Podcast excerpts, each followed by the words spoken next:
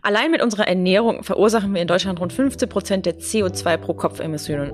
Und dabei verschwenden wir oft eine ganze Menge Energie, zum Beispiel durch die Art und Weise, wie wir unser Essen zubereiten. Das können wir bei den aktuellen Energiepreisen natürlich überhaupt nicht gebrauchen und deswegen haben wir für euch heute neun Spartipps für die Küche mitgebracht. Der Utopia Podcast. Einfach nachhaltig leben. Hi, ihr hört den Utopia Podcast. Ich bin die Frenzi und spreche heute mit Andreas. Hallo. Hallo Frenzi. Sag mal, Andreas, wie ist denn das bei dir? Sparst du ordentlich Energie in der Küche oder mhm. hast du vielleicht gar keinen Ofen? Also ich habe einen Ofen ähm, und ähm, tatsächlich spare ich total Energie damit, indem ich ihn kaum benutze. es sei aber gesagt, ähm, dass ich mir gerade mit meiner ähm, lieben Frau äh, vorgenommen habe, dass wir wahnsinnig viel Kekse backen werden. Mhm. Ähm, also zwar ich, sie drei, sie drei Lagen, ich drei Lagen mhm. und ich bin einmal Gehilfe, sie ist einmal Gehilfe und so. Also einmal werden wir den Ofen schon ähm, schon ordentlich benutzen. Das werden wir allerdings en bloc machen, dass mhm. sozusagen die Aufwärmzeiten und die äh, Abkühlungszeiten äh, geringer sind. Aber ansonsten, ja, ich, ich habe ich hab einen Wasserkocher, ich habe, äh, ich habe, mein Herd ist äh, vor ein, zwei Jahren kaputt gegangen. Deswegen habe ich jetzt einen Ofen, früher hatte ich mhm. keinen. Und seitdem habe ich einen Induktionsherd, die mhm. sind zum Beispiel, die brauchen weniger Energie. Also ich denke, ich mache schon viel richtig in der Küche, ja. Aber da ist sicher noch Potenzial. Also ich habe da noch ein so ein Radio, das einen Standby-Modus hat. Das mhm. nervt mich total. Aber ähm, der Stecker ist nicht geeignet, da so einen Kippschalter hinzumachen. Da muss ich mir was überlegen. Okay, wenn ich mir das so anhöre, hm, da mache ich relativ viel falsch, fürchte ich, weil meine Küche schon total alt ist in meiner Wohnung. Ähm, ich habe keinen Wasserkocher, weil sie sehr klein ist, die Küche. Ähm, ich äh, habe so aber klein, einen, dass kein Wasserkocher reinpasst. Entschuldige, wenn ich so nachfrage. Ja, tatsächlicherweise ist es so, dass also die ist wirklich mini mini Küche. Oder Ach gut, du hast keine Standfläche. Ja, genau, ja, das ist okay, eigentlich das eher so das Problem. So, und äh, ich habe aber einen Ofen, allerdings habe ich einen Ofen, der in einem mit einem sehr alten Herd verbunden ist. Ich habe noch so einen Herd mit so gusseisernen Platten. Mhm. Aber ich habe schon angefangen, ähm, die doppelt zu benutzen, aber dazu mehr später. Ähm, ich versuche Energie zu sparen in der Küche und finde auch, dass die Küche im Winter irgendwie ja auch immer der wärmste Ort ist, weil du dich ja auch viel in der Küche aufhältst. Ne? Also ich zum Beispiel arbeite dann auch in der Küche, wenn ich im Homeoffice bin zum Beispiel. Okay. Und da ist es dann eigentlich immer warm, ohne Heizung sogar. Also ich denke manchmal so ein bisschen vielleicht romantisierend an äh, die Zeit zurück. Ähm, ich hatte eine Oma im, im Fichtelgebirge ähm, und da war es so, dass in der Wohnung, da wurde noch mit Kohle, ganz mhm. böse, mit Eierbriketts wurde da noch geheizt. Aber da war es so, es gab nur zwei Räume, die beheizt wurden. Mhm. Das eine war das Wohnzimmer und das andere war die Küche. Genau. Und das Ding in der Küche war gleichzeitig Ofen und Herd. Mhm. Ähm, und da hat man sich sehr oft in der Küche aufgehalten. Also sozusagen das Wohnzimmer war nur am, am Sonntag wurde das beheizt mhm. oder am Abend. Genau. Und ansonsten hat man sich in der Küche äh, aufgehalten, weil das der Raum war, wo quasi äh, was da für die Zubereitung mhm. ohnehin schon Wärme im genau. ist. Ja. So, bevor wir jetzt aber in unsere Tipp-Reihe äh, einsteigen, hier noch die Frage der Woche, die wir am Ende der Folge klären wollen, nämlich warum wir auf Weichspüler verzichten sollten. Da bin ich mal gespannt. Ja, aber erstmal der Hinweis auf den Werbepartner der heutigen Folge. Die Klimakrise ist ein allgegenwärtiges Thema. Aber was muss man tun und wie können mögliche Lösungen aussehen? Der NDR Info Podcast Mission Klima befasst sich genau mit diesem Thema. Lösungen und Möglichkeiten. Die ReporterInnen sprechen in den Folgen mit Menschen und UnternehmerInnen, die sich engagieren und als Vorbilder für alle dienen möchten, die etwas verändern wollen. Gemeinsam mit ExpertInnen wirft das Podcast-Team einen Blick hinter die Kulissen, auf die Anforderungen und auf mögliche Lösungsansätze und zeigt damit, welche ermutigenden Projekte es für Klimaschutz und eine lebenswerte Zukunft gibt. Ihr findet den NDR Info Podcast Mission Klima Lösungen für die Krise ab sofort in der ARD Audiothek und überall dort, wo es Podcasts gibt. Lass uns gleich mal loslegen mit den Tipps. Mein erster Tipp ist auf LEDs auf bzw. umrüsten. Wusstet ihr, dass Beleuchtungen etwa 10% äh, eurer Stromrechnungen ausmachen? Also das war mir zum Beispiel nicht bewusst. Wenn ihr noch Energiesparlampen oder sogar alte Glühbirnen in Betrieb habt, verbrennt ihr nämlich in jeder Minute bares Geld. Ähm, und zwar bis zu 100 Euro im Jahr, was ich ganz schön viel finde. Unser Tipp deshalb, sofort vollständig auf LED umrüsten. Geht in der Küche genauso gut wie überall anders in der Wohnung. Im Drogeriemarkt kosten die LED-Birnen inzwischen so um die zwei Euro und da gibt's auch echt eine gute Auswahl. Am Anfang weiß ich noch, gab's da nämlich nicht so viel, die waren relativ teuer, deswegen haben viele Leute das, glaube ich, auch nicht gemacht. Inzwischen kann man das echt gut äh, und kriegt die auch in den einschlägigen Drogerie. Äh, Märkten überall für verschiedene Größen, in verschiedenen Stärken, in verschiedenen Formen und so weiter. Die Kosten dafür habt ihr schon nach wenigen Wochen wieder eingespielt und was ich total cool finde, diese LED-Lampen gehen ja auch, also die halten ja ewig. Ja, also ich habe tatsächlich ein paar, die noch nie ähm, mhm. defekt gegangen sind. Ich gebe allerdings zu, ähm, du sagst hier so gerade alles durch LED ersetzen. Ich mache so, dass ich halt ersetze, was kaputt geht. Das würde ja genau. Und ja, ich ja. habe noch so ein paar Halogenlampen. Die Halogenlampen galten schon als energiesparender als normale Glühlampen. Ähm, und diese Halogendinger, ähm, speziell im Bad ist es so, ähm, das sind so Deckenstrahler, Mhm. die gehen einfach nicht kaputt. Also ich habe da einen an der Decke, den habe ich durch LED ersetzt. Da sieht man übrigens gar keinen Unterschied ähm, bei modernen LEDs. Aber die anderen, die, ja, die machen sich einfach nicht aus dem Staub. Also Mhm. in diesem Winter könnte man es aus Kostengründen überlegen, aber ich denke mir halt, je länger der alte Quatsch läuft, desto Ja. mehr ähm, hat er sich sozusagen Ja, einmal ja. rentiert. Also das finde ich schon auch. Ich bin kein Freund davon, zu sagen, jetzt nur so aus Prinzip alles rausschrauben, was Ja. noch funktioniert und was Neues reinschrauben. Das ist auch Quatsch. So, mein Tipp, Tipp Nummer zwei, betrifft direkt den Ofen. Und das Kochen, ich bin ähm, ähm, Hobbykoch so ein bisschen und auch gar nicht schlecht, wenn ich das mal so sagen darf. Ähm, aber ähm, wichtige Regel, immer mit Deckel kochen. Mhm. Ähm, der äh, Schubeck, der gerade so ein bisschen ähm, Probleme hat, hat mal gesagt, was aus dem Topf rausgeht, ist nun mal drin. Ähm, und äh, das gilt auch für die Wärme, nicht nur für die, für die Gewürze. Ähm, das ist einfach was, was viele Leute einfach vergessen. Also wenn du zum Beispiel Kartoffel oder Reis aufsetzt. Gern bei Nudeln auch. Bei Nudeln, niemand kocht Nudeln mit Deckel, ist aber Quatsch, ja. Und sei es nur, also wenn du unbedingt, also wenn du Angst hast, dass das ständig überläuft, dann wenigstens in der Phase, wo du das Wasser erwärmst. Das geht mit Deckel schneller als ohne Deckel. Meine Oma hat mal gesagt, wenn man einen Holzlöffel ins Wasser legt, während es kocht, dann würde es nicht überkochen. Ein Holzlöffel ins Wasser während das, habe ich noch nie probiert. Aber, äh, Mhm. Kannst du mal ausprobieren. Okay. Bei mir hilft eigentlich immer. Ich stehe daneben und schau drauf. Solange man Ja, drauf gut. schaut, kocht es nicht über. In dem Augenblick, wo ich mich umdrehe, brodelt es drüber. Ähm, noch ein Ding so, um Speisen zu erwärmen, einfach nicht den Backofen benutzen, sondern ähm, den, den Herd, also in der Pfanne, ja, weil mit dem Backofen macht man immer den kompletten Backofen Mhm. warm. Ähm, mit einer Pfanne macht man nur die Pfanne warm, bei einem Induktionsherd, also und die Herdplatte Mhm. bei dir, bei deinem Gusseisenherd, bei mir macht man nur noch die Pfanne warm. Ähm, und das ist ja sozusagen der indirekte Weg, um die äh, Speise darin warm zu machen. Und in dem Fall sozusagen auch der nächste Tipp, kleinere Pfanne statt großer Pfanne. Ja. Also überlegt euch immer, was erwärmt ihr denn, denn eigentlich, weil darauf wird die Energie verschwendet und wer sich ein paar Bratkartoffeln warm macht, verbringt eben sehr viel Zeit damit, seinen Herd warm zu machen, seine Pfanne warm zu machen und dann erst werden die Kartoffeln warm. Und wenn man sich das so ein bisschen vor Augen führt, hat man von selber so ein, so ein Gefühl dafür, was ist gut und was ist richtig.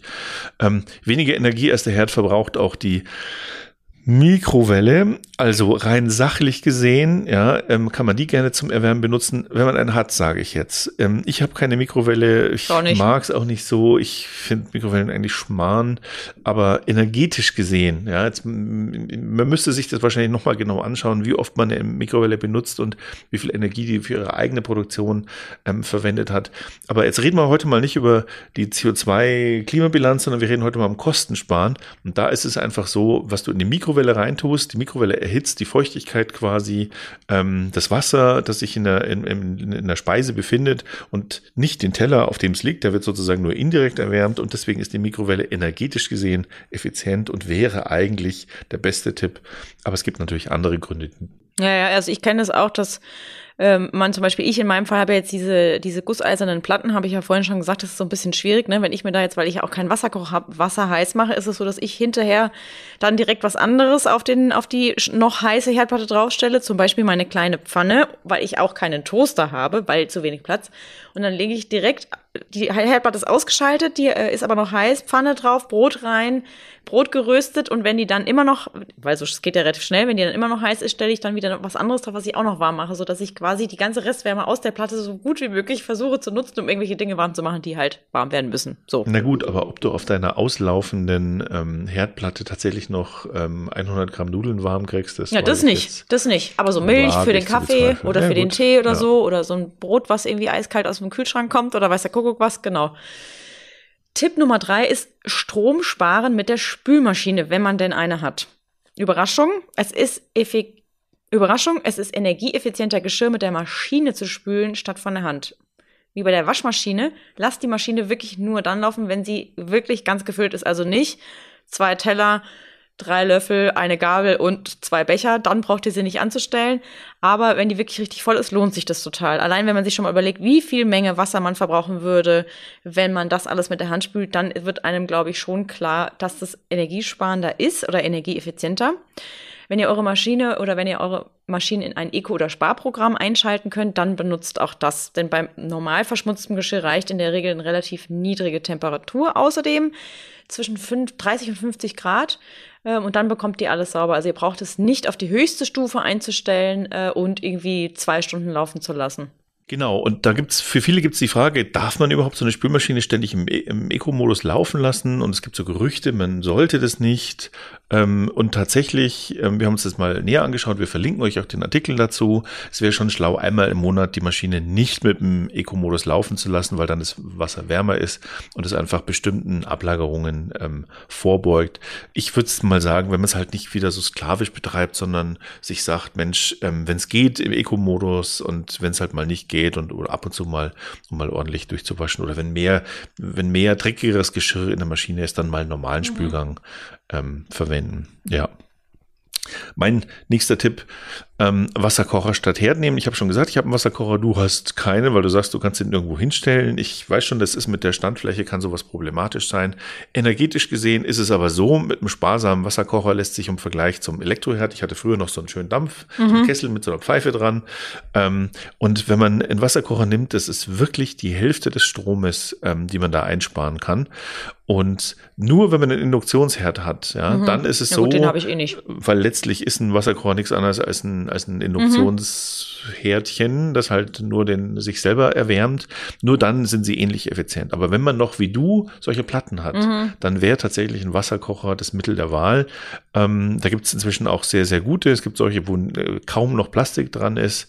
Ähm, Wasserkocher spart richtig, richtig Geld, Gibt's vor allen Dingen, wenn ihr viel Wasser warm macht. Es gibt die in verschiedenen Größen. Weil also, ich kenne die immer nur so, ne, wo so 1,5 Liter Wasser und die sind ja dann meistens relativ groß, aber vielleicht gibt's ja auch einen für Mini-Haushalte, also für Mini-Küchen. Also dann haben die vielleicht auch nicht so viel Platz, den sie wegnehmen müssen. Also äh, ne, wir haben einen hier im Büro, der ist mhm. ja sehr groß, mhm. ähm, aber äh, zu Hause meiner, ich weiß nicht, der hat maximal einen Liter, maximal 1,5. Dann gehe ich nochmal geh ich noch mal gucken. Ja, Entscheidender Tipp noch zum Wasserkocher, ähm, nämlich erwärmt nur die Wassermenge, die, die er mhm. braucht, ja. Und da sozusagen ist der super Tipp, ihr wollt eine Tasse Tee heiß machen, nehmt die Tasse, füllt sie mit Wasser, füllt dieses Wasser in den Wasserkocher, macht dieses Wasser warm und dann habt ihr genau die richtige Menge und habt keinen Milliliter zu viel erhitzt. Genau, was man sonst auch machen kann, wenn man zu viel heißes Wasser äh, über hat, dass man sich das in eine Thermoskanne abfüllt, weil dann kann man nämlich erstmal das äh, Thermoskannenwasser aufbrauchen, bevor man den Wasserkocher das nächste Mal anschmeißt und dann benutzt man erstmal gar keine Energie. Fünfter Tipp ist, Kühlschrank richtig platzieren. So, jetzt ist es natürlich so, dass man nicht wahlweise in seiner Küche immer den Kühlschrank dahin schieben kann, wo man ihn hinhaben möchte, weil manchmal zieht man in Wohnungen ein und hat den Kühlschrank schon mit da drin.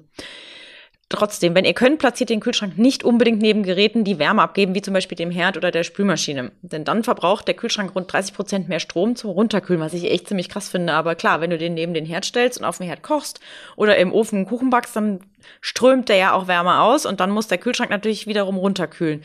Schlecht ist außerdem auch eine direkte Sonneneinstrahlung auf das Kühlgerät. Also wenn ihr könnt, sucht euch einen Platz für den Kühlschrank, der woanders ist als neben dem Herd, der Spülmaschine ja. oder vielleicht auch sogar der Waschmaschine und sorgt auch dafür, dass die Rückseite des Kühlschranks, da wird nämlich die Wärme, die der Kühlschrank aus dem Kühlraum raus transportiert, wird die in die Umgebung abgegeben. Ähm, damit kann man so ein bisschen auch seine, seine Küche heizen. Aber dass dieser Teil äh, frei liegt, dass da, dass da die Luft zirkulieren kann, weil je besser die Luft da zirkulieren kann, desto effizienter kann mhm. die Pumpe vom Kühlschrank arbeiten. Ja, noch ein Tipp von mir, die optimale Topfgröße wählen. Ich habe es vorhin schon mit der, mit der Pfanne gesagt. Also ähm, je kleiner der Topf, desto weniger Topf muss man erwärmen, um die Speise zu erwärmen. Und je ähm, passender die Herdplatte ist, also wenn man einen kleinen Topf auf eine riesen Herdplatte stellt, dann ist ja auch klar, ähm, tut man so ein bisschen Energie verschenken. Also möglichst kleinen Topf, möglichst kleine Pfanne und möglichst kleine Herdplatte oder eben die Herdplatte passend zum jeweiligen Topf. Ähm, ja, das ist der Tipp und damit könnt ihr, gibt's Schätzungen, ähm, bis zu einem Drittel der erzeugten Energie sparen, ähm, wenn ihr einfach die richtige Topf- und Pfannengröße nehmt. Schon ganz schön viel, ein ja, Drittel. Find, also finde ich krass. Es ist halt ein Drittel dieses einen Vorgangs. Klar. Ja. Aber ist doch klar, wenn deine, wenn deine Herdplatte ist, ist ja auch kreisrund und die, die, der Flächenteil ist ja außen sozusagen größer pro, Mhm. pro Ring, sage ich jetzt mal. Also innen, äh, da kann ganz schnell, ähm, kannst, da, Mhm. kannst du da daneben heizen quasi. Bevor es in der Folge weitergeht, kommt hier noch ein Hinweis in eigener Sache. Utopia hat einen neuen Podcast, den wir euch heute vorstellen und empfehlen wollen. Grüne Wiese, der Utopia B2B Podcast zur Nachhaltigkeitskommunikation, spricht in jeder Folge mit neuen GästInnen und gibt mit ihrer Hilfe realistische Einblicke, wie Unternehmen mit Nachhaltigkeit umgehen und über sie sprechen. Das ist etwas theoretischer als unser normaler Podcast, aber garantiert für alle interessant, die beruflich im Umfeld Nachhaltigkeit arbeiten und auch alle, die sich für das Thema Nachhaltigkeit interessieren. Denn in Grüne Wiese könnt ihr hören, wie Unternehmen sich durch Nachhaltigkeit von innen heraus verändern, welche Herausforderungen sie dabei zu meistern haben und was die Menschen denken, die daran arbeiten. Also hört unbedingt mal rein.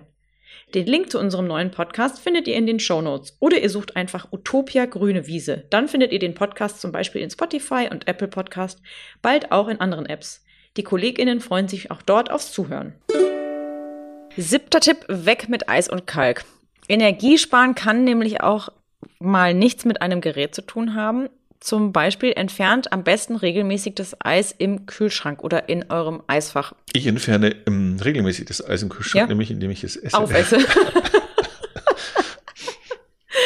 so, also, wenn ihr in euer Gefrierfach schaut, seht ihr ja manchmal hinten irgendwie Eisablagerungen. Und Da äh, sollten diese aber keinesfalls über 6 mm dick werden, weil äh, das einfach zu viel Energie raubt zum Nachkühlen. Ne? Und äh, dazu verlinken wir euch auch einen Artikel, den wir dazu haben, äh, der da äh, heißt Gefrierschrank abtauen. Ähm, also wenn zu viel Eis oben im Eisfach ist, guckt, dass ihr es einfach regelmäßig abkratzt. Gibt es auch so spezielle Schaber, die sind ähm, in den meistens bei den Kühlschränken auch dabei. Also nicht mit der Gabel oder einem Messer da anfangen herumzuhantieren. Auf gar keinen ne? Fall. Einfach warten, bis es abgetaut ist. Kühlschrank ausstellen, warten. Oder bis so, es ja, genau. Oh, ja, oder naja, so. aber wir haben ja hier die Tippstrecke, die verlinken wir euch, da steht alles Genau, drin. genau.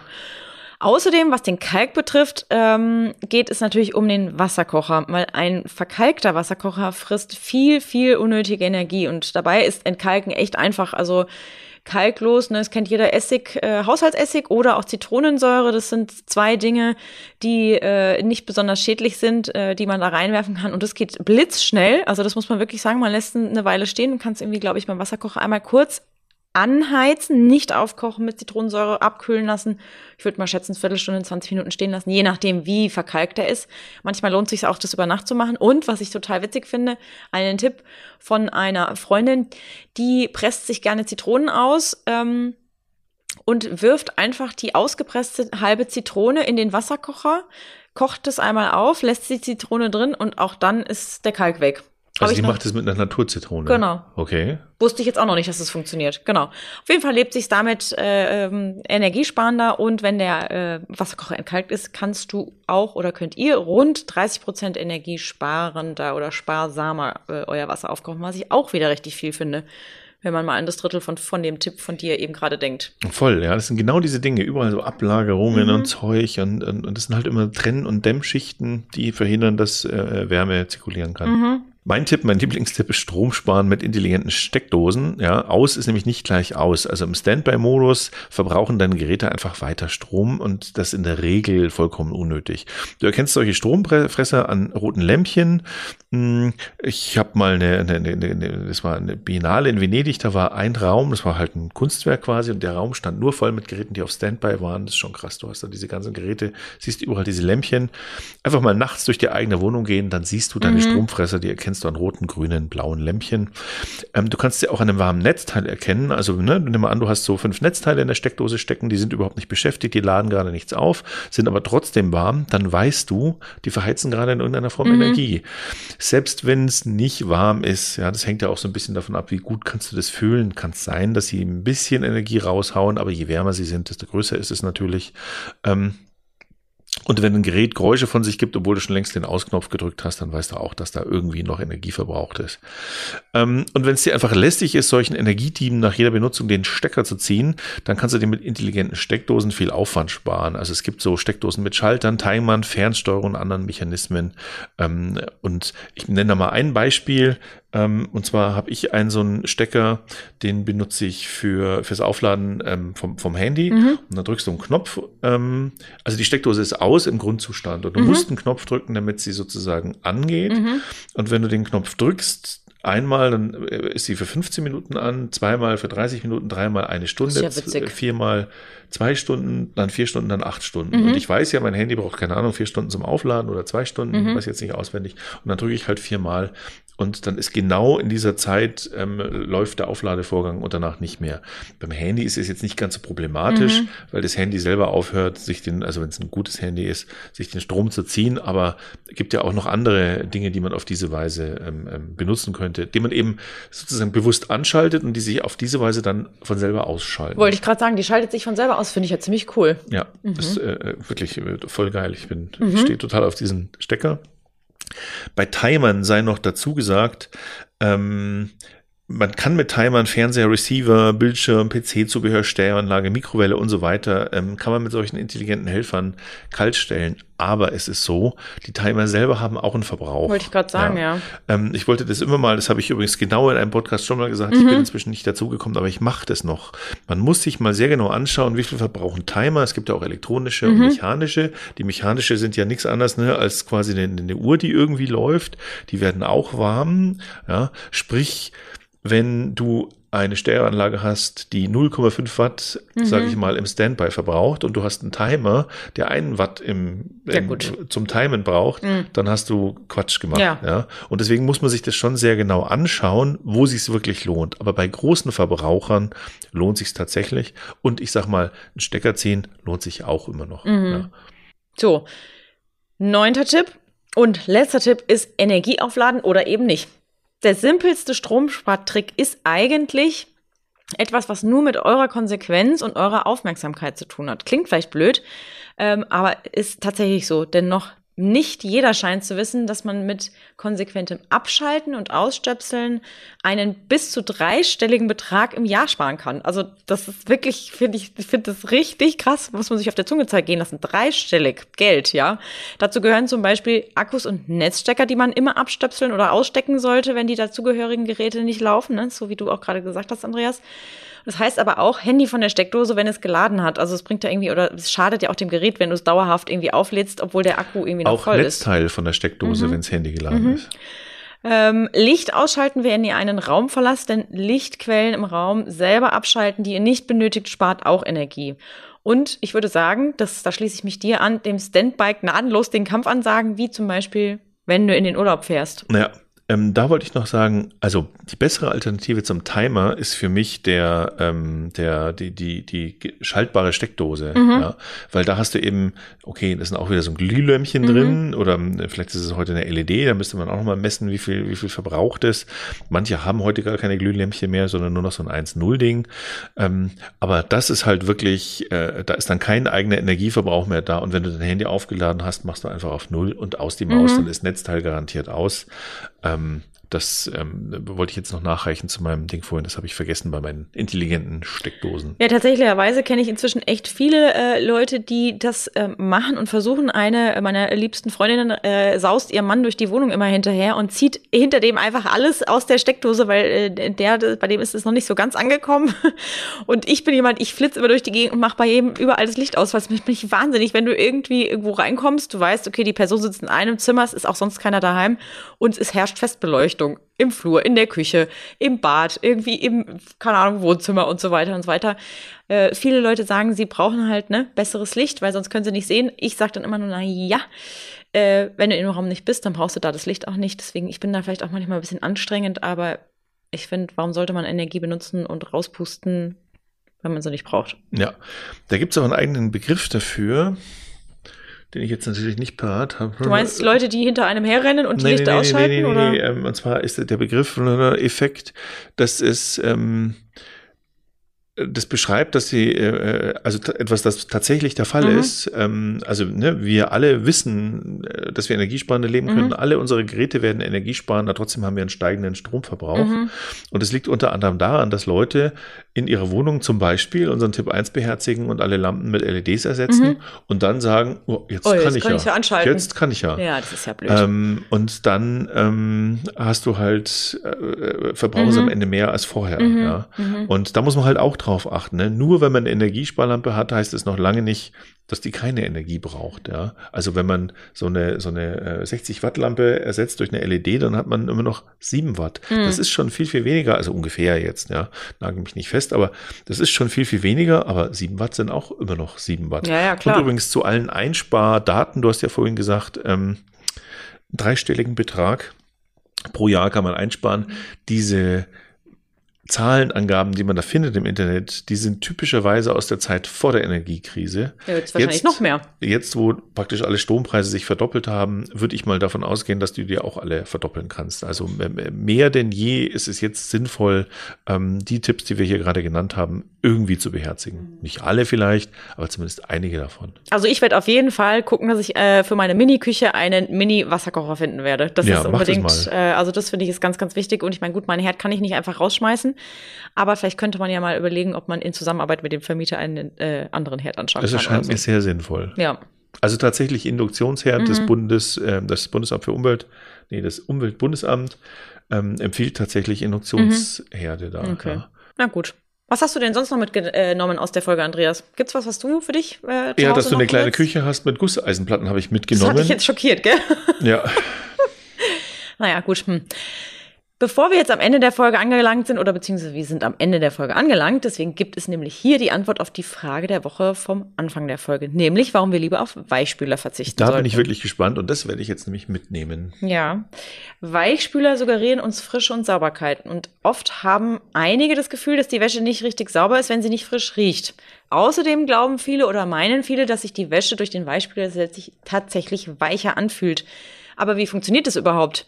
Ja, handelsüblicher Weichspüler enthält meistens kationische Tenside und die sorgen dafür, dass die Wäsche nicht steif werden kann, indem sie sich quasi wie eine Hülle um jede einzelne Faser des Kleidungsstückes schmiegt und dran haften bleibt. So wird's dann halt geschmeidiger. Gleichzeitig verhindert der Weichspüler dadurch auf chemische Weise, dass die Farben ausbleichen.